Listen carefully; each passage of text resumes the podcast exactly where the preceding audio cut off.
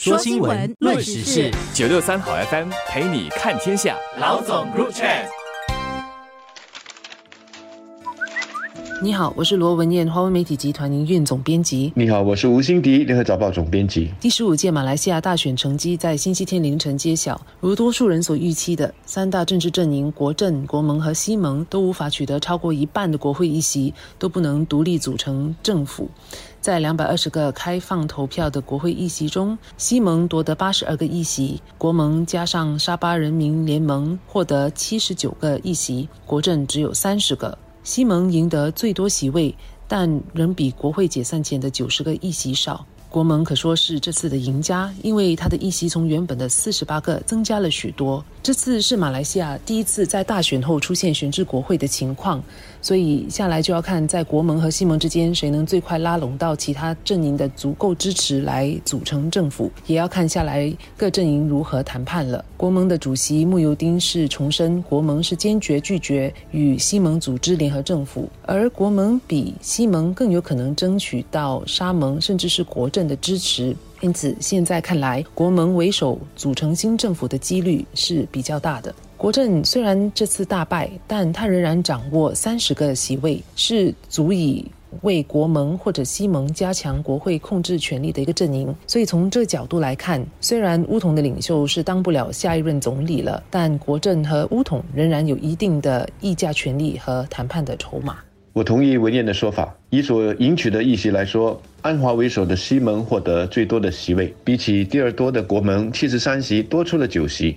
在组织政府的时候，照理说呢，就应该是处在有利的主导地位。但是因为西盟的政治理念跟国门还有国政有明显的不同，他并不鼓吹马来人至上和马来特权的政治主张，因此要争取到其他的政党来加入他的阵营，以便取得过半的议席呢，反而是比较不容易的。国盟和国政在马来特权和宗教课题上路线反而是比较接近的，所以为了政权在选后结盟，反而是比较容易谈得拢。这就使到处于第二位置的国盟反而更有可能找到过半的席位，而他们的领袖穆尤丁也因此更有可能会担任下一个首相了。以乌统为主的国政，不论从什么角度来看，这一次的大选可以说是败得很惨。但是因为国盟和西盟是不可能结盟组成政府的，因此虽然国政惨败了，但是选举结果呢却显示说，不论是西盟也好，国盟也好，他们要组成政府都得需要国政的加盟。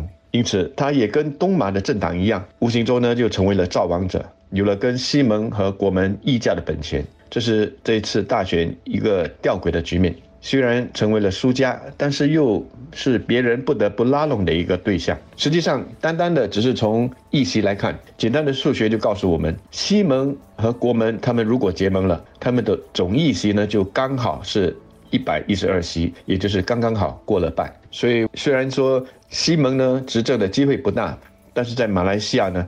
你也不能够排除任何的可能性。为了政权，为了利益，难说这些政党会做出什么样的妥协。那刚才有提到，国盟是这次大选的一个赢家，他这次的表现比投票前的民调成绩来得更好，而国政可说是大败。这样的一个结果，其实显示有更多马来手头族和乡村的马来人都选择了国盟。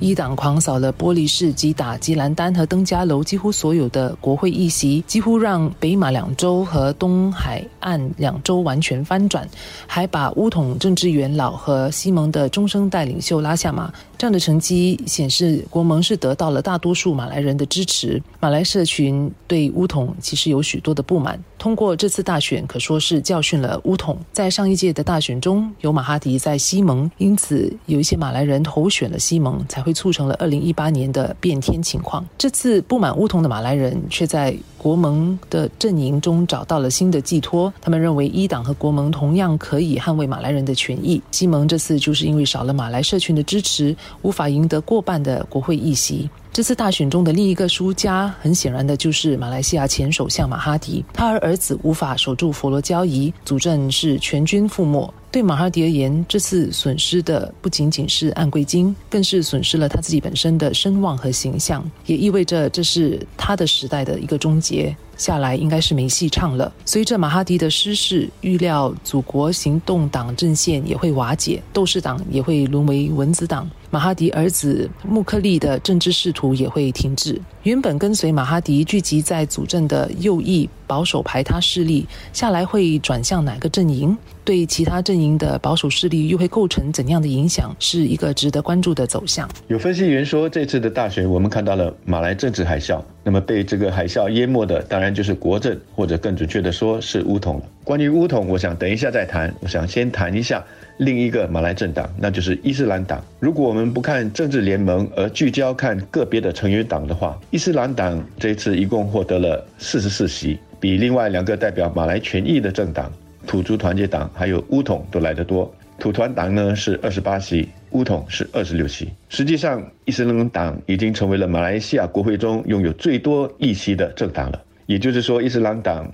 下来在全国的影响力，还有往后他可能在中央政府的话语权，将是非常显著的。这对马来西亚的政治走向会带来什么样的影响，值得关注。那说回乌统，乌统这一次的惨败，党主席阿莫扎西。难辞其咎。他在竞选的时候的谈话说什么？如果国政输了呢，他就得去坐牢。还有他在挑选候选人的时候的部署的工作，都很明显的说明他是在为自己的私权还有私利。所以照理说呢，这次他应该就是下台谢罪了。但是他自己是否愿意这么做，或者是党内的压力是否大到可以逼他下台，那我们还得看下去。国政没有吸取上届大选的这个教训，大刀阔斧的改革，终于被选民再教训了一次。如果这一次，因为多获取的这个那三十个席位，让他们有机会加入了政府。那么希望他们能够珍惜机会，不要再去争权夺利了，而是好好的去想一想，怎么让乌统重新回到选民的心中。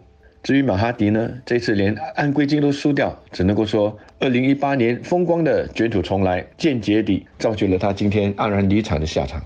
他确实是辜负了当年选民对他的寄望。在马来西亚投票日之前，出现了一股懒得投票党的现象。当时的民意调查显示，马来西亚本届大选中不愿意投票的选民可能多达三四成。而如果是这样的话，这将足以拉低投票率。而低的投票率对于资源和组织能力强大的乌统更有利。不过，这次大选结果显示，投票率是高达百分之七十四左右，这是个相当不错的投票率。而国政的大败也显示，之前担心懒得投票现象会影响选情的情况并没有发生。这也显示民主投票机制在马来西亚又再一次的产生了积极的作用。人民的投票削弱了国政的势力，也让原本期望在这次大选中获胜、巩固势力，并进而可能摆脱官司的阿莫扎西，还有乌统的官司派没有办法得逞。虽然没有一党独大的情况，但这对马来西亚不见得是一件坏事，因为无论最终谁组成政府，他都不能忽略其他方的利益。大家都必须做出某种妥协和成立退让的机制。我希望这样能够出现一种制衡的作用，也让朝野阵营把注意力放在治理马来西亚方面。马国已经没有内耗的本钱了，而马国人民这次的投票虽然没有促成二零一八年变天那样的戏剧性的结果，却清楚地表达了他们对政治动荡和政治斗争的厌倦。我也诚心希望这次的大选之后，新政府能够。着重治理国家，带领马国人民在疫情后前进和迈向比较稳定的经济发展，应对重重的国内和国际经济和宏观的挑战。从新加坡的角度，我也是跟文燕一样，希望马来西亚的政治在这次的大选之后呢，能够往好的方面去发展。但现实的我也知道，这个希望或许只能够停留在希望了。下来，我们预料会看到的呢，就是政党之间的谈判还有交易。你认为在谈判的过程中，那些党大佬会花时间去讨论怎么消除他们在政治理念上的旗舰，然后设法达成协议吗？还是他们会在设法争取最大的利益？老实说，这个时候，马来西亚的选民还不得不庆幸说，至少国会之前已经通过了法案，立法阻止议员在选举了之后可以自由的带着议席跳槽到别的政党去。不然，这个时候你就会看到上面呢有党大佬在谈判，下面则有个别的议员在积极的跟其他的政党议价和谈判，看谁能够给自己最大的好处，然后就跳槽到哪一个阵营的这种局面。